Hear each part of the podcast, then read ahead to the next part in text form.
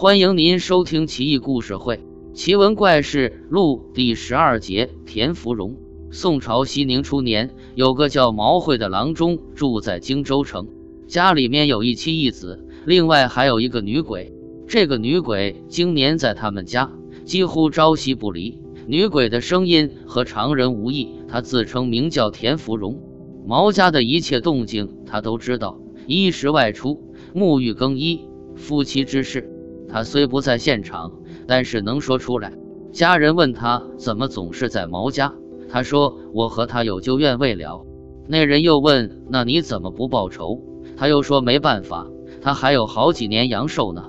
他所需要的东西，哪怕毛家葬得再隐秘，他都能立马找出来。”久而久之，毛会对他无可奈何，便说：“仙姑，您行行好，我给你烧经焚书，您换个地方住好不好？”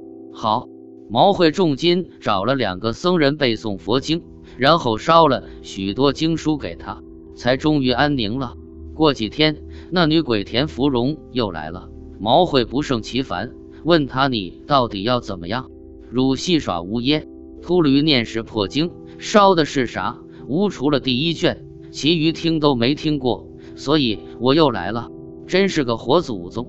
毛会找来那两个僧人。那僧人承认，除了第一卷以外，都不是经书。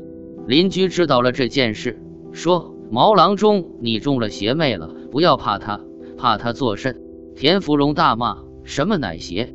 昨晚汝和夫人鱼水之乐，可曾欢否？女上男下，视之未见，舒坦乎？”邻居羞惭而去。有时候，田芙蓉也和毛会说。老子今天要去逛窑子去了，那里新来了几个家人。毛会暗地里派仆人跟上去。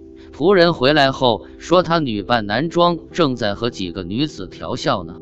话刚说完，一田芙蓉出声道：“鬼鬼祟祟，不是好人，偷窥怎么不光明正大？”后来，毛会的儿子毛中庸调补永州祁阳主簿，全家人一起去往零陵，周过石首。忽见田芙蓉突至，指着毛慧鼻子大骂，又说道：“令郎得官上任也不通知我，坐船走也不和我道声，害得我连滚带爬跑了这么远的山路，脚都快要跑断了才赶上来，疼死无已，疼死无已。”说罢，做出痛苦状。此后，田芙蓉一直待在零陵祁阳。两年后，毛慧病逝，才消失不见。